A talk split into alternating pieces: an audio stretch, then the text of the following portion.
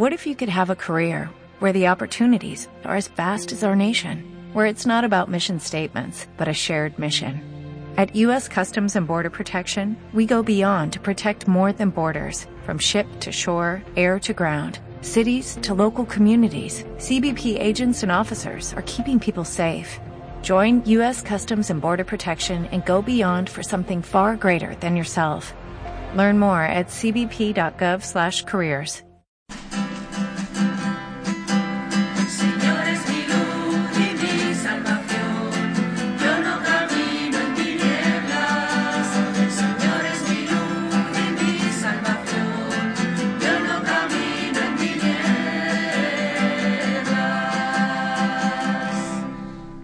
Señor esté con vosotros. Lectura del Santo Evangelio según San Mateo. Al enterarse Jesús de que habían arrestado a Juan, se retiró a Galilea. Dejando Nazaret, se estableció en Cafarnaún, junto al lago, en el territorio de Zabulón y Neftalí. Así se cumplió lo que había dicho el profeta Isaías. País de Zabulón y país de Neftalí, camino del mar al otro lado del Jordán, Galilea de los gentiles. Un pueblo que habitaba en tinieblas vio una luz grande. A los que habitaban en tierra y sombras de muerte, una luz les brilló. Entonces comenzó Jesús a predicar diciendo, Convertíos, porque está cerca el reino de los cielos. Pasando junto al lago de Galilea, vio a dos hermanos, a Simón al que llaman Pedro y a Andrés su hermano, que estaban echando el copo en el lago, pues eran pescadores. Les dijo, Venid y seguidme, y os haré pescadores de hombres. Inmediatamente dejaron las redes y lo siguieron. Y pasando adelante vio a otros dos hermanos, a Santiago, hijo de Zebedeo, y a Juan, que estaban en la barca repasando las redes con Zebedeo su padre. Jesús los llamó también. Inmediatamente dejaron la barca y a su padre y lo siguieron. Recorría toda Galilea, enseñando en las sinagogas y proclamando el Evangelio del reino, curando las enfermedades y dolencias del pueblo. Palabra del Señor.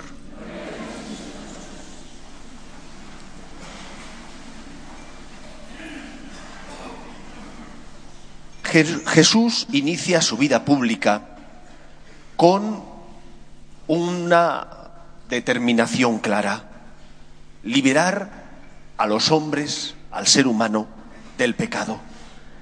Y para llevar a cabo esa misión, Él es el Mesías, el Salvador, Jesús tiene que fundar la Iglesia. La Iglesia como cuerpo místico de Cristo, es decir, como aquel instrumento que Dios instituye para llevar a cabo su misión, para que sea instrumento y cauce de su gracia, de su amor y de su perdón. Con esa finalidad, Jesús empieza a llamar a alguno de los que le siguen para educarles, para enseñarles de forma personal, para transmitirles que tienen que ser sus testigos cuando Él falte. Doce eran las tribus de Israel. Doce tenían que ser las columnas del nuevo pueblo de Israel, es decir, de la Iglesia. Lo primero que me gustaría que hoy entendierais es que Pedro, Juan, los hijos del Cebedeo, lo dejan inmediatamente y siguen a Cristo porque encuentran en Cristo algo que no tenían, que no había, que no se encontraba en nadie más. Encontrarse con Cristo significó para ellos lo más importante. San Pablo lo dirá de forma mucho más clara. Todo lo estimo pérdida, basura, con tal de estar con Cristo, dirá San Pablo. Esa es la razón por la que, abandonándolo todo, lo dejaron todo para seguir al Señor. Porque experimentaron una felicidad, una alegría, algo que llenaba su vida y la colmaba de felicidad, por lo que merecía la pena dejarlo todo y seguir a ese Señor, al Hijo de Dios, al Salvador. Yo creo que nosotros no somos conscientes de la suerte que tenemos, de lo afortunados que somos, cuando en lugar de dar gracias, de valorar que nos hemos encontrado con el Hijo de Dios, venir a misa supone un esfuerzo, nos sentimos casi mártires, hacer lo que Él nos pide nos parece a veces una osadía porque decimos por qué el Señor me pide esto o me pide lo otro. Dios te ama. Jesús es la respuesta de Dios que te dice no estás solo.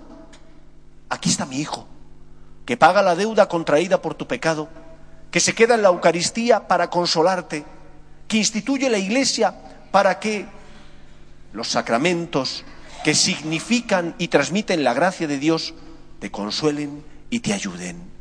Cristo sale a nuestro encuentro. Somos tan afortunados. ¿Tenemos problemas? Claro que sí. Tenemos cruces, dificultades. El mismo Cristo tuvo que subir a la cruz por nosotros. Cuando se encarnó, Él sabía que tenía que asumir la suerte de los hombres. Y la suerte de los hombres, de los seres humanos, es que a veces hay dificultades, cruces, adversidades, y que tenemos que abrazarnos a esa cruz, aunque a veces duela y cueste. Pero Jesús viene a decirte, no estás solo, te amo, no estás solo, vengo a darte esperanza, vengo a darte mi amor. ¿Cuál es tu respuesta? ¿Es la respuesta del agradecimiento?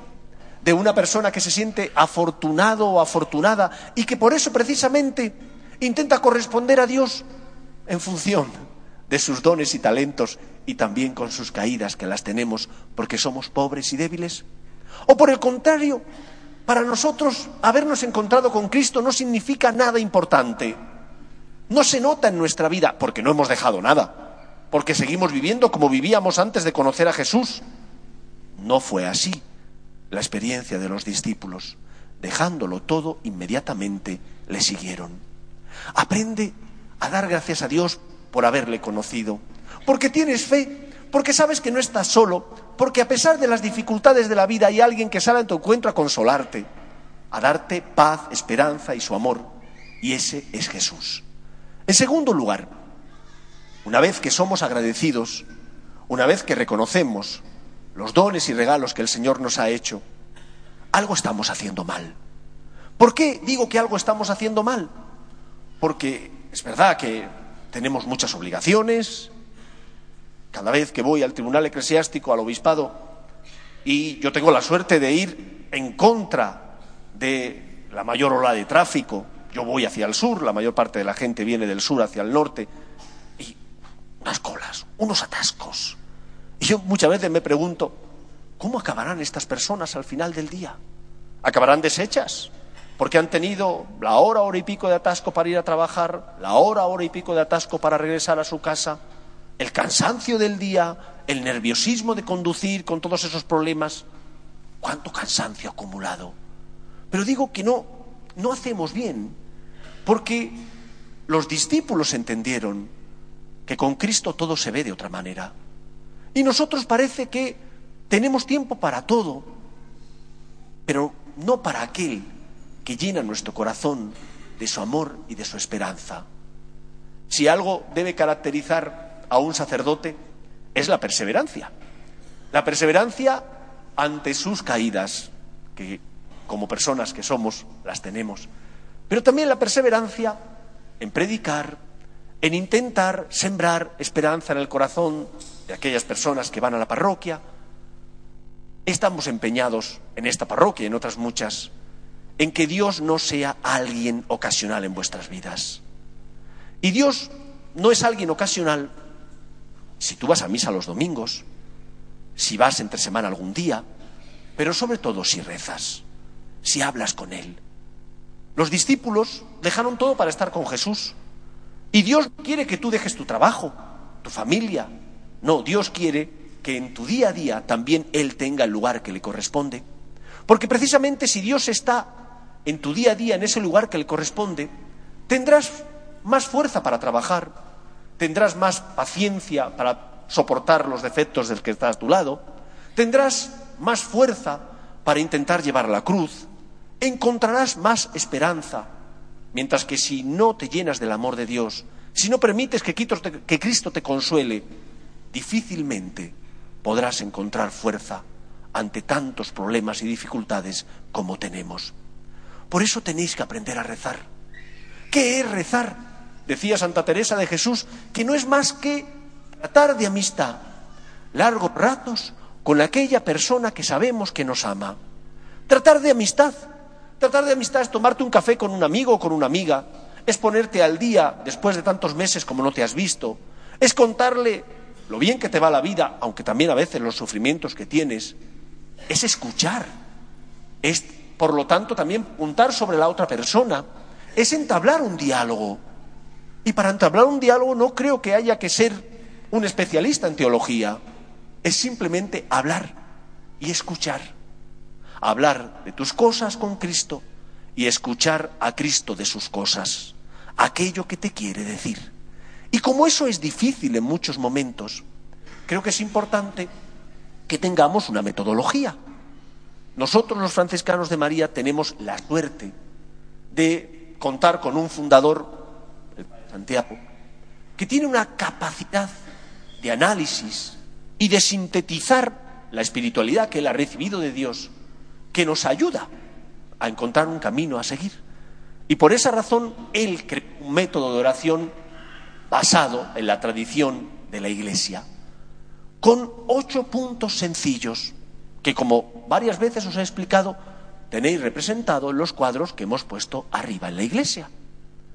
Hicimos este, estas Navidades un tríptico donde venía una reseña de lo más importante de este método de oración, para que podáis hablar con Dios, para que os podáis sentir como Pedro, como Juan, como Tomás, consolados, para que Él llene vuestro corazón de esperanza, porque os aseguro que Dios siempre atiende nuestras necesidades. Otra cosa es que a veces le pidamos cosas y como no sabemos pedir, no nos las dé. O que le pidamos cosas que son importantes, pero que Él, en su sabiduría divina, considere que no es el momento de concedérnoslas. Pero Dios nunca deja a sus hijos sin consuelo. El mismo Jesús lo dijo, venid a mí los que estáis cansados y agobiados, y yo os aliviaré. Cargar con mi yugo, el yugo del amor, intentar vivir lo que Él nos dice, y encontraréis vuestro descanso, porque mi yugo es llevadero y mi carga ligera. Creo que tenemos que plantearnos, ¿dónde buscamos esperanza? ¿En quién encontramos consuelo? Necesitamos fuerza, paz. Cristo ha venido precisamente para dártela. Y qué paradoja. Él se queda en la Eucaristía para concedértela y tú no valoras ese acto de amor tan grande. Y tienes tiempo para todos menos para aquel que en un acto de locura de amor se quedó bajo las apariencias del pan y del vino. Os vamos a entregar a la salida, al que quiera, un tríptico de esta oración. Es un método, no es el único método, pero creo que os vendrá bien y que os ayudará a encontrar paz, esperanza y consuelo en el único que de verdad puede llenar nuestro corazón de la felicidad que deseamos. Ese es Cristo, que es el camino, que es la respuesta de Dios Padre, que es el amor de Dios que fue enviado por el Padre para consolar a todos los hombres. Puedes seguir este método o el que quieras. Puedes hacer lectura espiritual, pero tienes que encontrarte con Él. Porque Él te espera y porque tú le necesitas. Porque aunque algunos quieran vivir de espaldas a Dios, más pronto, más tarde, necesitamos a Dios. Y te sinceras y te das cuenta de que has buscado la felicidad en tantos sitios que nos la dan, donde no se encuentran, que has errado tu camino. Escoge el único camino que de verdad te va a dar la felicidad. Ese es Jesús. Acércate a Él para que Él llene tu corazón de su amor y de su esperanza. Y por último, creo que tenemos que ser en medio del mundo luz y pescadores, que lleven esta fe y esta esperanza, que se note en nuestra vida, porque intentamos cumplir con nuestras obligaciones como personas que saben que están haciendo lo que deben, que cumplir con tu obligación es un acto de amor, es un deber, pero también es un acto de amor. Que cumplir con tu deber es una manera de ser luz en medio de, de este mundo, de dar testimonio, de señalar que el amor hace felices a los hombres. Pon amor en todo lo que haces. Cuando educas a tus hijos, cuando vas al trabajo, cuando tienes alguna adversidad y porque crees en Dios te abrazas a la cruz, pon amor. Y de esa manera seremos luz en medio del mundo y testimonio de que hay alguien que ha salido a nuestro encuentro, que es Cristo y que llena nuestro corazón de su amor y de su esperanza. Cristo está, está en la Eucaristía. Cristo quiere consolarte. No le dejes fuera de tu casa, no le cierres las puertas de tu corazón. Que el Señor os ayude. Nos ponemos en pie.